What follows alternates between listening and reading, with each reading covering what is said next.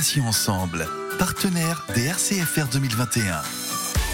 Patients Ensemble est à Paris pour la 14e édition des RCFR qui se tiennent les 23 et 24 novembre. Et à cette occasion, je reçois le docteur Cécile Badoil qui est vice-présidente transformation pédagogique, également chef de service d'anatomopathologie à l'hôpital Georges Pompidou. Bonjour docteur. Bonjour, donc euh, oui, je suis à l'Université de Paris et puis euh, j'ai la chance d'exercer... Euh, à l'hôpital Georges Pompidou euh, en Anapathe. Alors, la première question que j'ai envie de vous poser, euh, vous sortez tout juste d'une conférence, d'une plénière.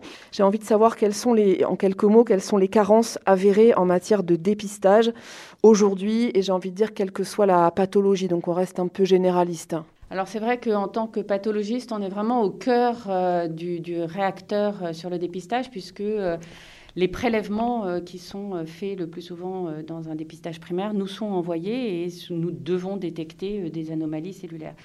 Alors, qu'est-ce qui fait que les dépistages ne sont pas suffisamment efficaces, peu importe le cancer Je pense que ça commence par l'éducation des populations, de, bien savoir la carcinogénèse et de comprendre comment un cancer apparaît, bien identifier les facteurs de risque. On a beaucoup parlé pendant la plénière du tabagisme, mais il y a aussi euh, l'alcool, euh, l'absence de sport, euh, la mauvaise hygiène diététique. Enfin, tout ça participe à l'avènement de cancer, ou en tout cas sont des facteurs de risque à ce que éventuellement on ait des cellules cancéreuses.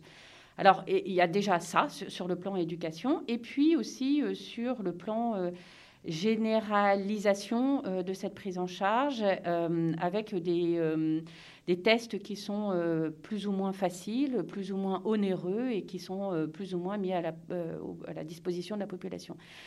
Donc c'est tout ça ensemble qui fait que le dépistage est quelque chose de compliqué et difficile à mener sur une grande population comme en France. Alors concrètement, docteur, on va parler un petit peu du cancer du poumon. En cas de doute, donc je m'adresse aux patients bien sûr, si on est gros fumeur, évidemment, euh, donc à risque, euh, combien de dépistages euh, peut-on réaliser par an en moyenne? Alors c'est peut-être variable en fonction des individus, mais vos recommandations, ce serait quoi? Alors comme vous l'avez entendu en plénière, en fait, pour l'instant, il n'y a pas une recommandation d'un dépistage de masse au niveau de la population.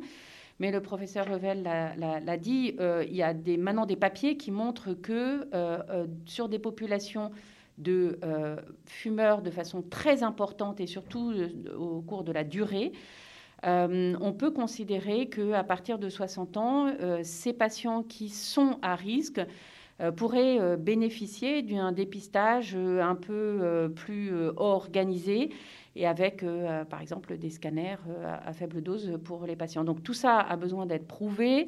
Et, euh, et ici, d'autre part, le, plus de l'utilisation, par exemple, de l'intelligence artificielle pourrait aider à ce que ça soit plus efficace. Donc pour l'instant, ça reste des papiers qui ont montré une efficacité peut-être sur des populations ciblées.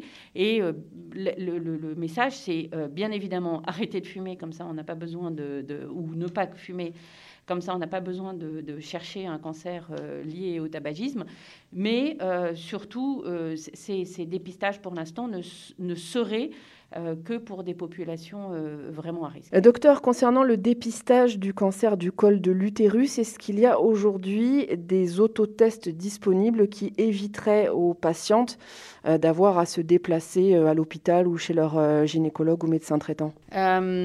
L'autotest, pour l'instant, en tout cas en France, hein, n'est proposé que dans des cas très particuliers. Alors, il y a plusieurs euh, possibilités. Soit euh, ce sont des territoires pour lesquels l'accès aux soins est, très très compliqué. Donc par exemple euh, en Guyane, il y a des, des, tests qui sont en train d'être faits et on propose l'utilisation d'autotests en particulier pour des populations vivant en pleine forêt amazonienne.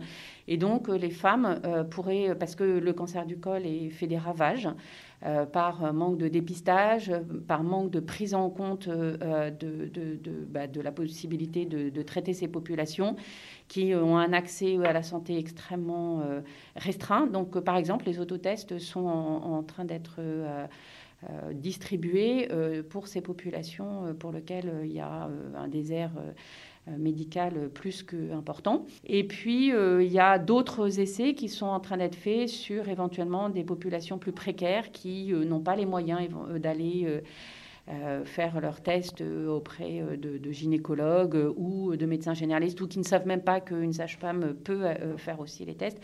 Donc ces populations précaires qui sont des, populations à risque de faire des cancers du col sont les cibles euh, de ces autotests. Euh, d'autre part, dans d'autres pays, euh, l'accession à des autotests est, beaucoup plus facile. docteur Badwal, est-ce qu'un test HPV tous les 5 ans, c'est pas un petit peu juste pour dépister un éventuel cancer du col de l'utérus? Pourquoi ne pas conseiller un dépistage tous les ans? Alors, c'est pas pas juste un, un dépistage. D'abord, c'est sur des populations précises entre une femme entre 25 et 30 ans euh, va euh, avoir des frottis et non pas la recherche de dépistage d'un portage d'HPV. Parce que, euh, en fait, on, sait sur un plan épidémiologique qu'à cet âge-là, on a de forts risques de, ou de chances, enfin, je, ne sais pas, mais de retrouver un papillomavirus. Donc, l'idée, c'est de dire que c'est pas le portage en lui-même qui euh, est significatif d'un risque d'avoir un cancer, c'est la chronicité. Donc entre 25 et 30 ans, comme on sait qu'on a de forts risques de tomber sur euh, un HPV euh, quand on fait un test, eh bien on fait plutôt un frottis qui est fait pour aller rechercher des anomalies cellulaires qui pourraient être présentes dans le cas d'évolution très rapide d'une lésion. Et puis, après 30 ans, on considère qu'on va faire deux tests de suite. Et c'est ces deux tests de suite qui montrent qu'il n'y a pas d'HPV qui doivent être négatifs et donc pas de chronicité, qui entraînent un espacement des tests. Mais bien évidemment, avant, on vérifie qu'il n'y a pas de portage chronique par des tests plus réguliers au début, avec un examen évidemment gynécologique euh, qui est important, puisque euh, on peut aussi, euh, enfin, aucun de ces tests n'est à 100% fiable, donc un, un, examen est toujours associé à ces tests. C'est pour ça aussi que vous me posez la question tout à l'heure des autotests. C'est sûr que c'est un plus, mais aller voir un médecin et, avoir ou d'avoir des, professionnels de santé euh, comme euh, des sages-femmes qui savent examiner un col est quelque chose de très important. Donc, euh, l'autotest doit être considéré comme une aide, mais pas nécessairement la panacée. Il n'y a rien de mieux que justement d'avoir un test avec un, examen euh, gynécologique. Est-ce qu'on peut rappeler, docteur, ce qu'est le virus HPV euh, tout de même, et puis ses conséquences sur la santé? Alors, en quelques mots, hein, ce serait difficile de, développer ici. Alors, l'HPV, c'est le Human Papilloma Virus. Donc, on en a à peu près 200 génotypes différents, 200 types différents. Euh, il y en a qui sont associés à des lésions totalement bénignes cutanées. Par exemple, quand vous allez à la piscine et que vous avez des verrues plantaires, c'est un papillomavirus. Et celui-là, il va jamais entraîner, ou très rarement dans des maladies très particulières, des cancers. Et puis, il y en a qui sont euh, à localisation plutôt euh, de muqueuses, et en particulier les muqueuses génitales. Et parmi euh, ces différents génotypes à, tropisme génital, on va retrouver des HPV qui sont à, ce qu'on dit à haut risque ou à bas risque, bas risque d'entraîner un cancer. Donc les bas risques, c'est les 6 et 11.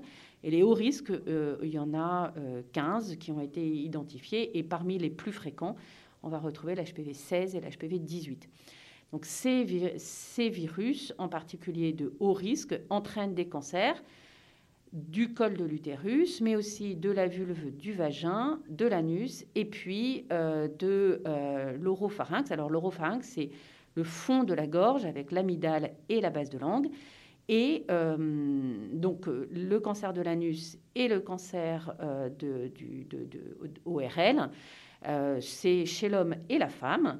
Et puis il y a aussi des cancers du pénis qui sont beaucoup plus rares et, peu fréquents. Voilà. On va dire deux mots tout de même sur le vaccin contre le papillomavirus. Est-ce qu'il est vraiment efficace Et si c'est le cas, à partir de quel âge faut-il le faire? En tout cas, à partir de quel âge le préconisez-vous, docteur? Alors moi, je préconise rien du tout. Euh, il y a des recommandations euh, nationales qui sont euh, publiées sur le site de l'HAS, qui sont tout à fait disponibles et qu'on peut retrouver. Donc, les garçons et les filles peuvent être, enfin, on, conseille de vacciner les garçons et les filles entre 11 et 14 ans, avec la possibilité de rattrapage entre 15 et 19 ans pour les garçons et les filles, et pour les garçons, la possibilité d'un rattrapage de vaccination euh, jusqu'à 26 ans quand ils ont des rapports euh, d'hommes avec euh, des hommes. Donc, plus la vaccination est, tôt, finalement, dans l'adolescence ou dans, la, grande enfance, c'est important pour stimuler l'immunité. Alors, est-ce que c'est efficace? Ben, Il suffit d'aller regarder des publications dans le New England Journal of Medicine euh, des Australiens ou des, euh, ou des euh, Suédois, ou encore un Lancet qui a été publié il y a vraiment pas longtemps, c'est-à-dire il y a quelques semaines, des Anglais qui montrent clairement que la, la, disparition chez les populations vaccinées, et en particulier chez les filles, de lésions précancéreuses, qui sont au, fil du temps, puisqu'il euh, faut une évolution euh, longue sur euh, l'arrivée de lésions et de lésions importantes, c'est-à-dire de bas grade, puis de haut grade, puis de cancer pré-invasif, puis de cancer invasif. Eh bien, on voit maintenant qu'il y a une baisse drastique du nombre de cancers pré-invasifs, donc juste avant les cancers invasifs. Euh, et, on ne peut pas euh, rester euh, insensible au fait que, de fait, dans les populations, le portage d'HPV est en train de disparaître. Donc c'est le cas en Australie, où chez les garçons et les filles, dans des populations en âge d'être vaccinées, où plus de 80% des des jeunes sont vaccinés, bah, il n'y a plus de portage de ce virus. Dernière question, docteur. Où peut-on se rendre si on a besoin d'un contrôle gynécologique et qu'on a un rendez-vous que dans quatre mois en raison, euh, hélas, de la pénurie euh, de médecins gynécologiques? Qu'est-ce que, là encore, quels conseils vous pouvez donner aux, jeunes filles, aux jeunes femmes et aux femmes tout court? Alors, c'est vrai que les gynécologues euh, deviennent de plus en plus rares, mais pour un frottis, vous pouvez aller voir votre médecin euh, traitant, euh, médecin généraliste. Et puis, les sages-femmes sont habilitées aussi à faire des frottis. Donc finalement, ça ouvre complètement la gamme de personnes de santé impliqués euh, dans la prise en charge et euh, justement cette prévention primaire euh, pour les femmes. Merci beaucoup, docteur Cécile Badoil, de m'avoir accordé un petit peu de temps. je rappelle que vous êtes entre autres chef de service d'anatomopathologie à l'hôpital Georges Pompidou. Merci beaucoup, docteur. Merci beaucoup. À bientôt. Passions ensemble, partenaire des RCFR 2021.